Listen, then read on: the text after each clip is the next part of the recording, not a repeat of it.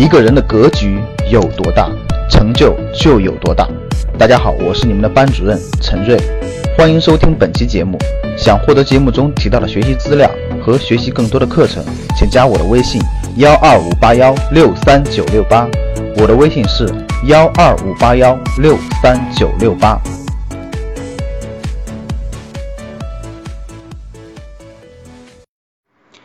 现在越来越多的投资者热衷于购买基金，基金也有很多优势，比如分散风险、专业人员管理等等。但很多人草率的认为这种专家理财的模式可以轻松帮自己赚钱，所以在意识上和实际操作上出现了很多的误区。今天我就带大家走出投资基金的五大误区。第一个误区，眼下铺天盖地的宝宝类基金让投资者切身感受到了投资基金的甜头。专家理财的理念也在一定程度上给投资基金的人造成了误导。买基金是没有风险的，其实不是，只要是投资都是有风险的。虽然基金管理者在风险的控制上可以做到理性，但市场不是理性的，系统性风险是谁也无法回避的。所以，对于没有多少专业知识的投资者来讲，要时刻具备风险意识。误区二：基金定投是一定能够赚到钱的。定投能否赚到钱，是由你所购买的基金业绩来决定的，而不是由投资方式决定的。由于基金是不保本、不保收益的投资产品，所以无论是一次性购买还是分次定投，都不能确定一定是赚钱的。你可能会问，不是还有保本基金吗？保本只针对一个完整的保本周期，如果中途申购或者中途赎回，本金都是不保的。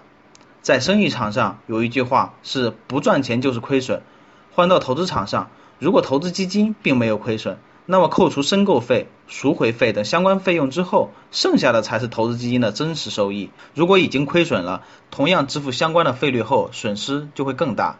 误区三，基金是最好的理财方式。如果只持有单一的投资品种的话，即使有很好的回报，也不能说是最好的投资方式。最好的投资方式应该是组合式的理财和投资，就是常说的不要把鸡蛋放在一个篮子里。其实这就是资产配置，构建一个投资组合，既可以获得很好的回报，更重要的是分散了单一投资产品的风险。这种综合的理财和投资效果，肯定会比单一购买基金或者银行储蓄、股票等等更加的稳定。误区四，选择基金的时候只关注了短期的业绩表现。对于基金来讲，历史业绩优异的未必现在业绩依旧很好，更何况只关注短期业绩表现。不少人可能看到今年的债券基金整体业绩好，就蜂拥到债券基金当中，选择今年以来甚至三个月业绩表现好的去购买。相信有不少人真是这么做的。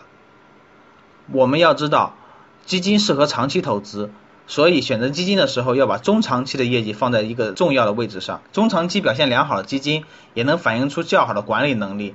建议你。要选择中长期业绩排名比较靠前的基金作为投资对象。误区五，很多投资者在挑选基金的时候，都会参考评级机构给出的星级排名进行筛选。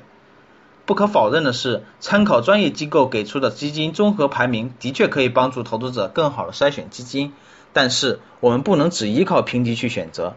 在上百只基金中，评级的结果只能够帮你缩小可以选择的范围。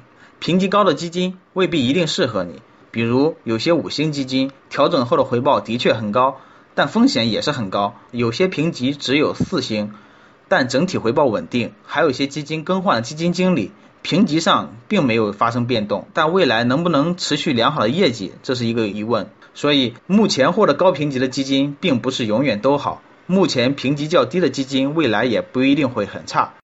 投资基金呢，也是一门艺术，需要掌握正确的投资基金方法。比如咱们投资理财班里教大家的行业分析法和多重分析法，然后再去结合自己的情况，才能达到优化组合，确保收益的稳定性。好的，这期节目就到这里，谢谢大家。想获得更多投资理财、创业财经等干货内容的朋友们，请加微信幺二五八幺六三九六八。及我们的 QQ 交流群六九三八八三八五六九三八八三八五。Cause baby,